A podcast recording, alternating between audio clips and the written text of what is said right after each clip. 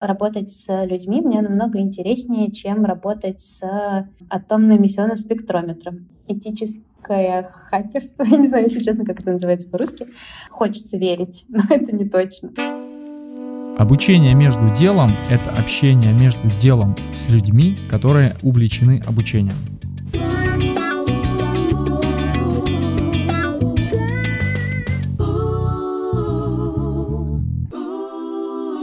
Я Саша, технический директор LabMedia и вместе с образованием в постоянной погоне за технологическим прогрессом. Привет, я Маша, и я гуманитарий в IT. Смотрю на процесс обучения как на завораживающий процесс смешения новых технологий, искусства и психологии. Сегодня мы будем разрушать мифы в обучении в области информационной безопасности. А, попробуем узнать, правда ли стажировки работают с точки зрения развития карьерных навыков? Или это просто попытка со стороны компании отдать рутинные задачи молодым специалистам? Еще можно ли специалистам нетехнических направлений сделать карьеру в IT? Нужен ли креатив? И какое место могут занять нейросети в обучении информационной безопасности? И у нас сегодня в гостях Евгения Русских, руководитель академических программ лаборатории Касперского.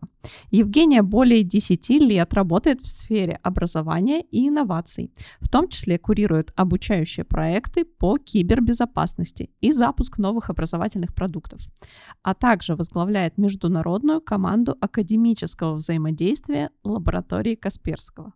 Евгения, привет! Привет!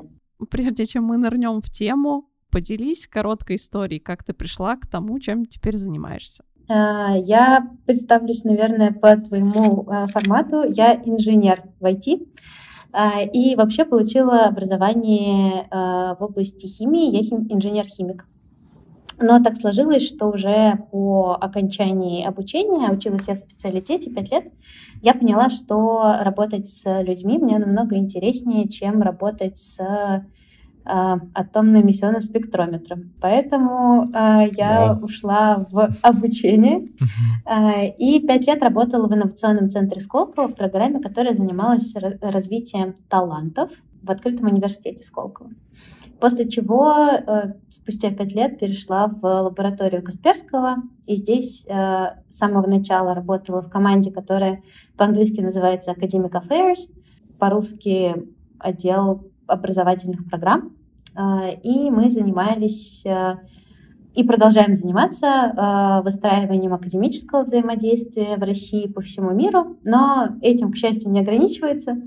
Мы развиваем собственные образовательные продукты. Я участвовала в запуске и развитии, в том числе B2B-шных образовательных продуктов в портфолио компании. Вот. А сейчас я руковожу действительно командой, которая занимается развитием образовательных проектов и образовательного взаимодействия по всему миру от имени лаборатории Касперского.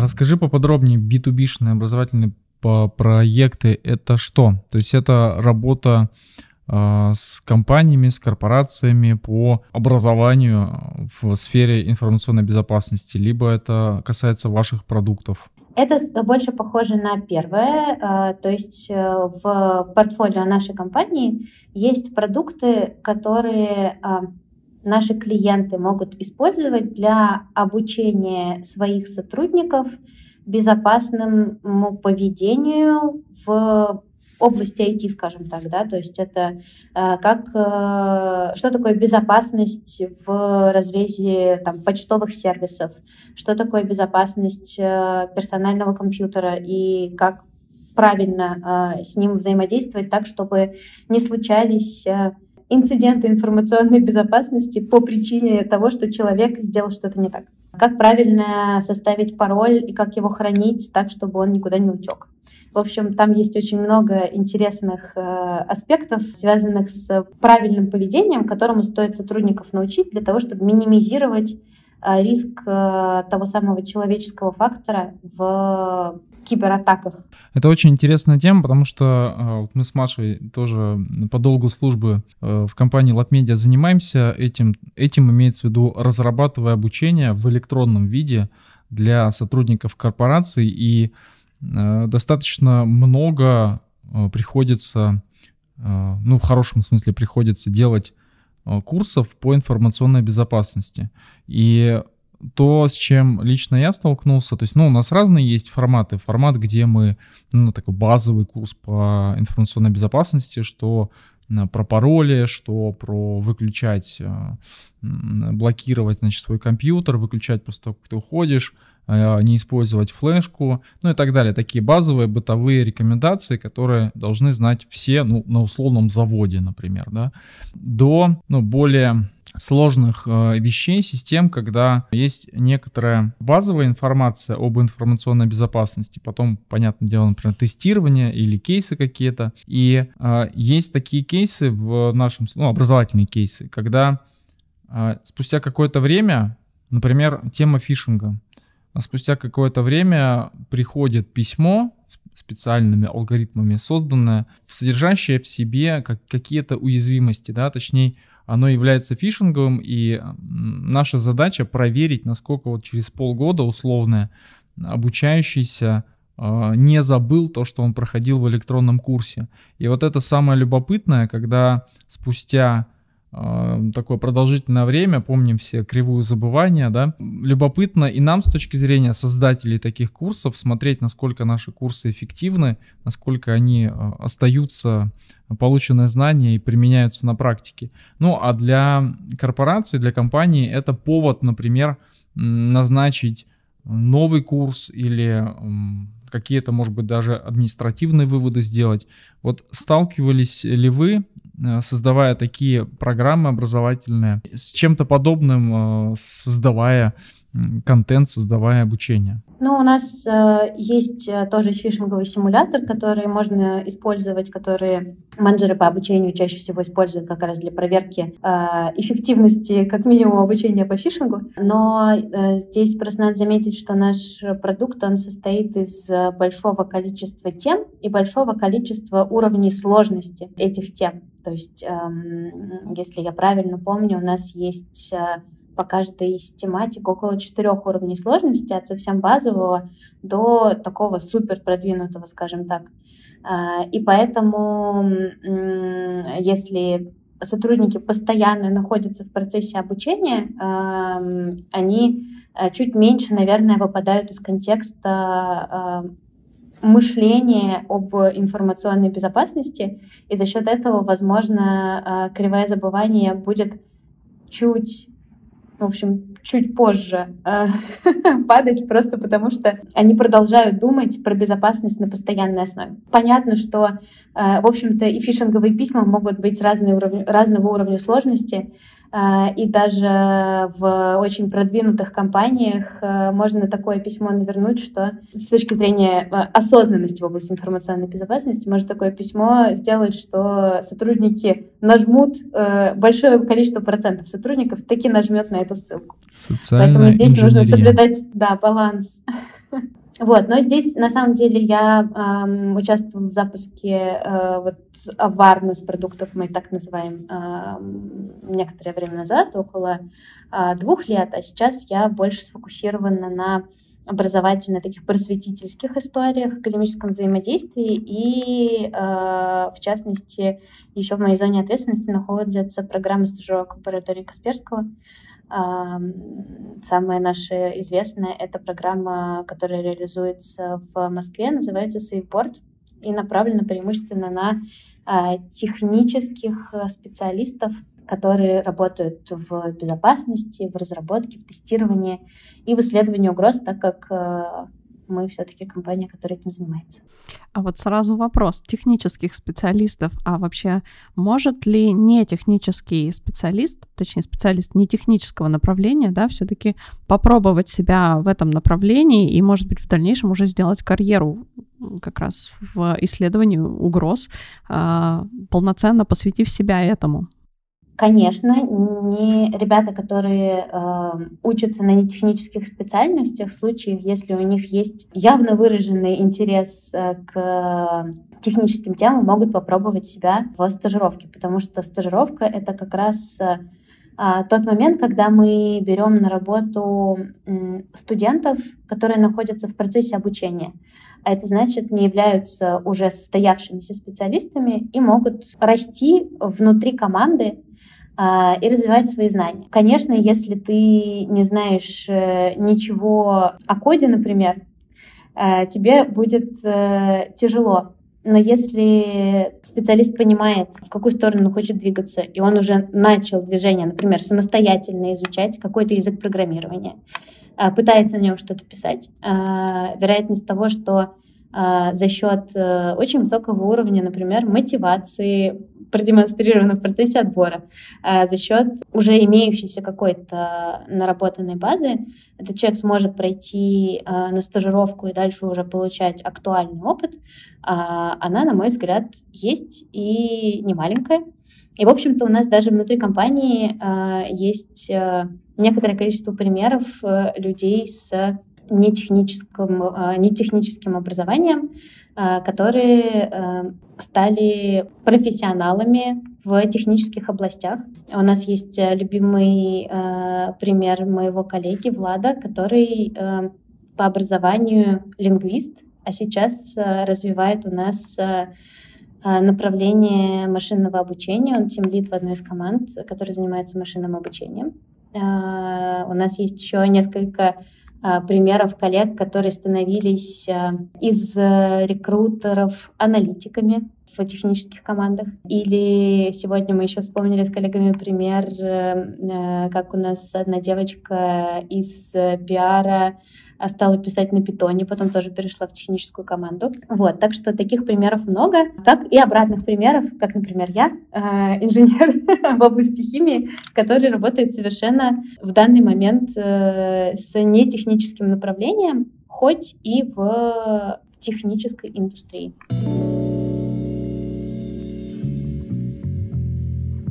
Я почему-то представляю себе хирурга или врача, а, который, а, который стал хирургом или каким-то другим, а, по другой специальности, ну, например, после того, как был айтишником, то есть вот, вот такой путь.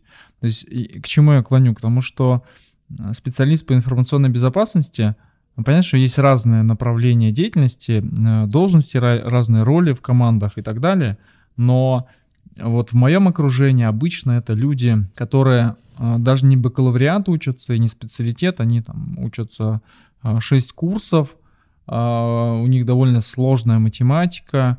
Мы находимся в Ярославле, у нас где-то, наверное, лет, может быть, 10 или, может быть, даже больше, 15, наверное, лет назад открылась специальность информационной безопасности, туда довольно поток большой хлынул, и отбор был, отсев был достаточно серьезный даже на, на вступительных экзаменах. Но в процессе обучения еще этот отсев э, продолжался, и что для меня говорит о том, что это все-таки довольно сложное направление э, со сложными э, требованиями, с глубокой математикой, информатикой, логикой и любыми другими скиллами, о которых тоже, кстати говоря, хотелось бы услышать, какими скиллами и хардами, и софтами должен обладать специалист по информационной безопасности, и как вот вы, например, на стажировку отбираете людей по каким критериям. Меня немножечко этот момент, э, если честно, цепляет, да, и заботит, то есть насколько э, люди могут стать, это понятно, что все разные, но вот какие вы требования на входе предъявляете? Смотри, а, есть, э, мне кажется, здесь очень важно разделить два понятия. Стать специалистом по информационной безопасности без профильного образования будет достаточно сложно потому что это действительно достаточно эм, объемная матчасть, которую нужно знать для того, чтобы не навредить себе, своей компании и так далее. Но в любой компании по информационной безопасности есть не только специалисты по информационной безопасности, есть еще большое количество Э, людей, которые занимаются э, разработкой, хотя здесь очень важны навыки э, secure coding, да, безопасного написания кода, тестирование, тестирование IT-продукта, да, маркетинг, пиар, то есть построить карьерную траекторию в компании, которая занимается информационной безопасностью, можно по очень большому количеству разнообразных треков. И для этого тебе не обязательно учиться в условной Бауманке на кафедре защиты информации. Да? Можно получить совершенно разного профиля образования, и не обязательно, более того, я тебе скажу, что для того, чтобы, не знаю, заниматься UX, тебе, в принципе, можно ничего не знать об информационной безопасности до того, как ты придешь э, на порог подобной компании. Хорошо, принимается. А тогда э, развей следующий миф, если вообще это миф. Специалист информационной безопасности — это аки такой агент КГБ или ФБР. Есть ли вот такой налет романтичности агентов, шпионов к этой специальности? А тут я хотела бы вернуться к твоей предыдущей метафоре про врачей, потому что, на мой взгляд, э, эта профессия намного ближе как раз к... У нас, у нас даже терминология похожая, да, мы и там, и там говорим про э, вирусы. Наш э, продукт э, антивирус можно назвать некоторого рода вакциной, да, mm-hmm. который помогает тебе защищать устройство от э, э, вредоносного кода внешнего. Я бы сказала, что да, мы похожи на врачей скорее. Мы пытаемся помочь защитить организм, мы пытаемся помочь организму вылечиться в случае, если он заболел. Э, мы очень много занимаемся анализом, э, пытаемся расшифровать геном вредоносного кода и так далее. Поэтому здесь я бы использовала скорее врачебную романтику. Вот тогда, раз проводим такие параллели с врачами, когда про проходят обучение юные врачи, они же не сразу допускаются к пациентам, да? Вот э, точно так же здесь. Э, в какой момент стажер допускается к выполнению реальных каких-то задач? И, наверное, страшный вопрос спрошу, но как-то хочется про ошибки поспрашивать, насколько велика цена ошибки стажеров в процессе стажировки? В нашей компании стажеры допускаются к реальным задачам фактически сразу, потому что э, для нас э, стажер это не человек, который занимается реализацией каких-то ненужных задач, э, это человек, который является полноценным членом конкретной команды, и часть э, задачи этой команды и часть ответственности этой команды э, несет за э, итоговый результат. Команда у нас очень э, с одной стороны, щепетильно относится к выбору стажеров. Э, достаточно долго и много ребят собеседуя к себе но при этом также щепетильно относятся к их обучению, поэтому у нас нет э, неприкаянных стажерчиков, которые не знали бы, чем э, себя занять, и э, истории с «мой менеджер не уделяет мне внимания» у нас не бывает. Что касается э, стоимости ошибки, здесь, наверное, э, очень важна история про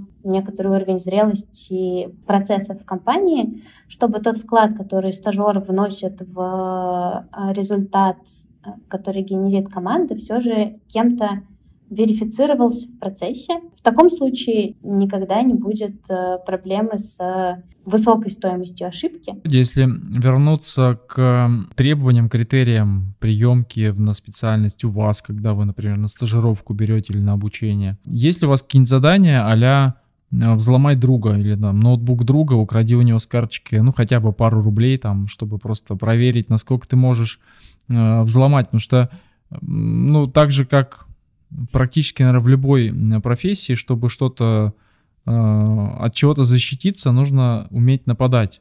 Э, ну, напиши сначала вирус, а потом антивирус, да, на него. Или, допустим, в разработке есть э, такой подход, тест-driven Э, development, когда ты сначала пишешь тесты, а потом э, на эти тесты уже сам программный код.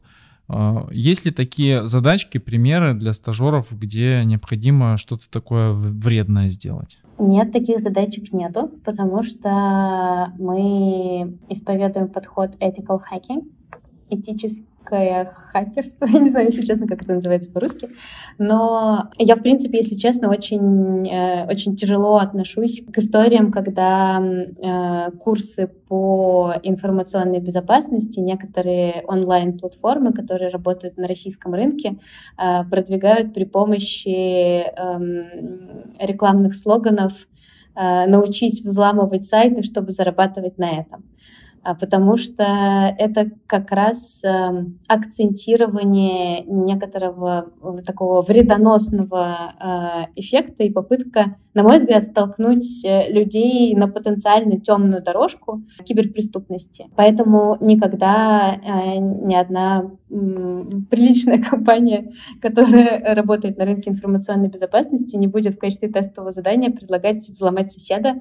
Это призыв к криминальному действию, поэтому это невозможно. Задания, которые позволяют нам отбирать стажеров, они чаще всего э, формируются непосредственно нанимающей командой. То есть вот, например, у нас сейчас идет набор на стажировку, у нас 55 вакансий, и эти все вакансии наверное, не знаю, 95% абсолютно технического профиля, а, Еще парочка, возможно, касается как раз а, UX, UI, а, или технического писательства, например, но в основном это все там либо разработка, либо тестирование, либо ассоциировано с информационной безопасностью э, вакансий. И каждая команда, помимо общего тестирования, которое мы проводим на технические знания, каждая команда еще формирует дополнительно тестовое задание, которое они хотели бы, чтобы стажер делал перед тем, как отобрать его на собеседование. Вот, поэтому мы... Эм, нельзя сказать, что у нас есть какое-то там одно или несколько типовых заданий. Каждые полгода, когда мы проводим новый отбор, это новые задания в соответствии с профилем, со спецификой команды. Они пишут код, они решают какие-то задачки. Там есть э, со- со- совсем разноплановые задания, но того, о чем ты говорил, такого нет. А что насчет в целом процесса обучения? Как э, проходит процесс обучения стажеров? И, может быть, для разнообразия, есть ли у них какие-нибудь игровые элементы в обучении? Может быть, э, опять же, тренажеры, но с какими-нибудь ачивками, не знаю, за э, удаленные вирусы, за отловленные? А, это прекрасная идея. А, у нас сейчас э, стажеры э, преимущественно все проходят on-the-job training, то есть они обучаются в процессе работы. Это связано в основном с тем, что а, у нас э, очень много специфики внутри команд, и обучить условно всех стажеров чему-то одному было бы бесполезно в достаточной степени. А, поэтому у нас э, единое, что есть для всех стажеров, это анбординг, да, погружение их в а, компанию, в какие-то там какую-то специфику. Мы поняли, что стажеры в первую очередь, так как э, у нас это ребята, которые зачастую впервые пребывают в корпоративной среде, или, в принципе, это их первая работа, одно из, одна из лучших вещей, которых мы их можем научить, э, это, собственно, вот жизнь в корпоративной среде. Это я не знаю, что встречи в Outlook надо принимать, э, что э, на письма э, надо отвечать и как это лучше делать. Каким-то коммуникациям внутренним, где искать информацию и как искать информацию. А, слушай, ты заговорила про soft skills, да, как мне кажется, я просто у меня триггер сработал, когда ты про Outlook э, сказал, у меня почему-то сразу тайм-менеджмент, вот это вот все. А, ну, шутка, на самом деле я нормально к развитию софт-скиллов отношусь. Просто это уж очень больно индивидуальная история.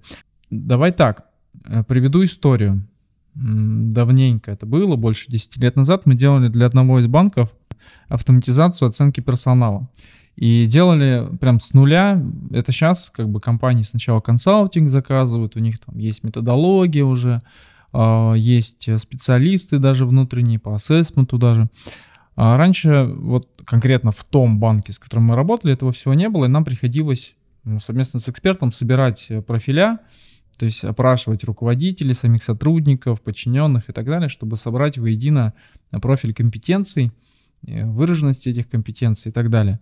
А, ну, сейчас вообще абсолютно в это не буду погружаться, просто история заключается в том, что один из руководителей сказал, что вот э, безопасники у меня сидят, и ну, он такой достаточно прямолинейный был, ему не, для оцен... не до оценки персонала, э, в принципе, было по жизни, да, то есть он вот такой он э, электронный курс называл электрический еще, вот э, почему-то мне запомнилось. Да. И он такой говорит, вот у меня важно, чтобы мои безопасники были молчаливые, ни с кем не дружили и не общались. То есть мне почему-то запал этот момент э, в голову, до сих пор я это вспоминаю. То есть это же в какой-то степени проявление, там, выраженность софт-скиллов, какие у, на, на данный момент времени у безопасников, ну, я уж так их называю, специалистов по информационной безопасности, должны быть выражены э, мягкие навыки, надпрофессиональные навыки в текущих реалиях. Очень интересная была позиция у того а, заказчика, но, на мой взгляд, а, немножечко устаревшая а, на данный момент, потому что сейчас а, информационная безопасность это в некотором роде обязательный элемент любого бизнеса. То есть бизнес должен думать про информационную безопасность, какого бы размера он ни был. И в этом плане, если мы, например, говорим про а, сотрудника команды информационной безопасности в какой-то крупной компании, то его коммуникационные навыки должны быть на очень высоком уровне, потому что в общем-то, наверное, это можно в некотором смысле сравнить в целом с а, работой IT-департамента. Да? Нужно уметь обосновывать, что ты делаешь и зачем. Нужно объяснить, зачем тебе инвестиции в инфраструктуру, а, инвестиции в безопасность. Тоже важно обосновывать и иметь способность объяснить а, человеку с безопасностью не связанной, зачем это делается нужно иметь э, способность объяснить э, своему менеджеру по обучению, зачем ему обучать персонал безопасному поведению и к чему это может привести в случае этого, если этого не делать. Э, я считаю, что коммуникационные навыки у человека, который занимается информационной безопасностью в, бизнесе, это один из ключевых факторов сейчас. Поэтому софт-скиллы, ведение переговоров — это очень важно. Так, так, так. А, сказать... Расскажи-ка, пожалуйста, еще про один такой а, важный soft skills, по крайней мере, а, ну, скажем так, у офисных сотрудников в большинстве случаев, а, у белых воротничков, может быть, в какой-то степени у аналитиков, да, или фасилитаторов, это креативное мышление, нестандартное мышление. Как дело должно обстоять вот по этому направлению у специалистов, IT-специалистов, а, но это очень такое широкое, скорее вот конкретно у информационной безопасности специалист. Должен ли он быть креативным? Это очень интересный вопрос. Я вообще считаю, что э, креативная составляющая, она важна э, во всех профессиях. Э, чем бы человек ни занимался, ну, если только он не занимается условно э, делопроизводством, Хотя даже там, я думаю, можно найти пространство для креатива.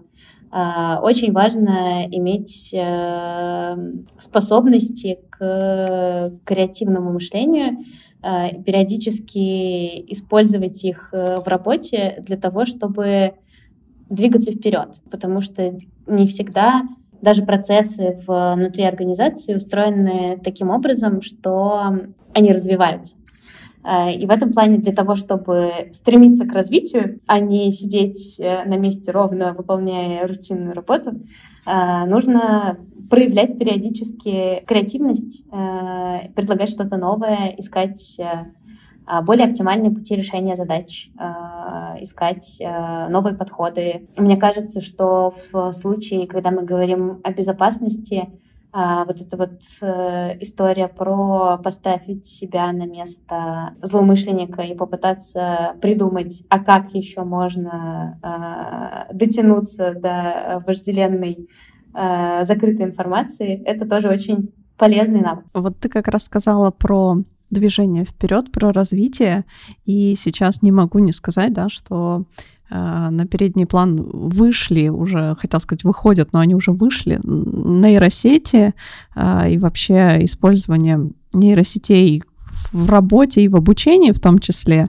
Да, ребята учатся код писать, проверяют э, через нейросети, получают обратную связь и так далее. А вот насколько вообще возможно внедрять нейросети в как в работе, да, по информационной безопасности, так и в обучении стажеров, например. А, могли бы стажеры вообще отказаться от преподавателей и учиться только с нейросетями? Первая часть вопроса про использование в э, работе э, нейросетей. Я сегодня уже упоминала своего коллегу Влада, который э, занимается эм, развитием машинного обучения у нас внутри компании. А, вот могу сказать, что машинное обучение как э, инструмент в информационной безопасности используется достаточно активно. При этом сказать, что при помощи инструментов машинного обучения сейчас можно полностью автоматизировать э, какие-то процессы или заменить каких-то сотрудников, мы не можем.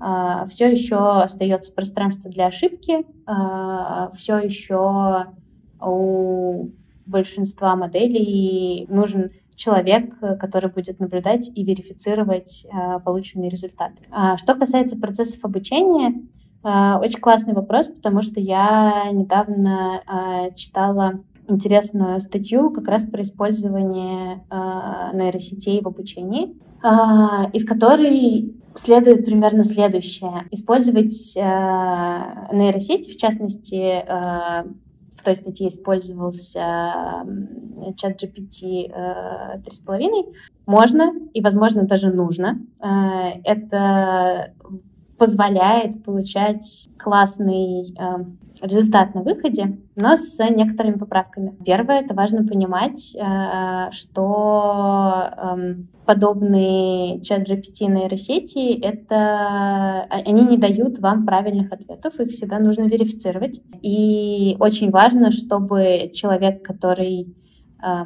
с ней взаимодействует, критически относился к тем ответам, которые получает. А второе, очень важно обучать, в нашем случае, студентов а, работе с нейросетью, с правильным написанием запросов, промптов а, и с тем, какие алгоритмы этих запросов можно использовать для получения оптимальных результатов. В, в случае этой статьи э, речь шла про обучение э, бизнес-студентов. Э, я думаю, что эм, в целом этот подход справедлив в том числе и для более технических специальностей и, возможно, даже для более технических специальностей с этим чуть проще, потому что количество недостоверного контента по техническим специальностям, возможно, меньше. Хочется верить, но это не точно. Вот, поэтому э, я думаю, что в ближайшем будущем интеграция языковых моделей в процесс обучения она происходить будет, э, и я думаю, что это будет очень интересно. А сможем ли мы на постоянной основе обучать э, в том числе стажеров при помощи языковых моделей? Думаю, пока что нет, но в перспективе вполне возможно. Будет здорово, если удастся поделиться этой статьей, ссылочкой, мы бы ее прикрепили обязательно. Интересно будет почитать. И хотелось бы послушать твои рекомендации, что посмотреть, почитать, послушать, может быть, заинтересованным в теме информационной безопасности и заинтересованным в стажировках, наверное. Да, конечно, с удовольствием. Во-первых, я с радостью поделюсь ссылкой э, на блог, э, в котором я читала про обучение. Это профессор э, Итан Молик. Э, и у него там есть несколько статей про использование искусственного интеллекта в обучении. Он э, не ограничивался только а, текстовыми моделями. Он студентов заставлял еще использовать эм, модели, которые генерируют изображения. Э, и их э, обучение намного сложнее, кстати, э, чем с текстовыми историями. Я бы еще посоветовала почитать для тех, кто интересуется применением эм, искусственного интеллекта в информационной безопасности, а, статью моего коллеги э, Вити, который исследовал, насколько чат GPT э, может идентифицировать э, вредоносный код, рассказать почему он считает этот код вредоносным и так далее. Там тоже достаточно интересные интересные выводы. Помимо этого, в целом про информационную безопасность в более широком ключе можно почитать в двух наших корпоративных блогах. Более технический называется Secure List, менее технический и на языке понятным всем есть блог Касперский Дейли. И, конечно же, наша замечательная программа стажировок называется SafeBoard. Я тоже дам на нее ссылочку.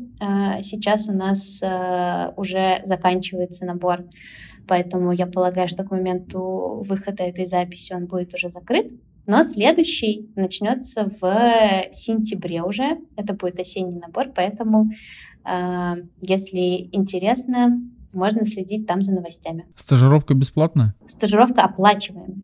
Ого. Мы берем студентов, э, как я уже говорила, да, что у нас это полноценные члены команды. А, мы ребят нанимаем сроком на год и платим им зарплату.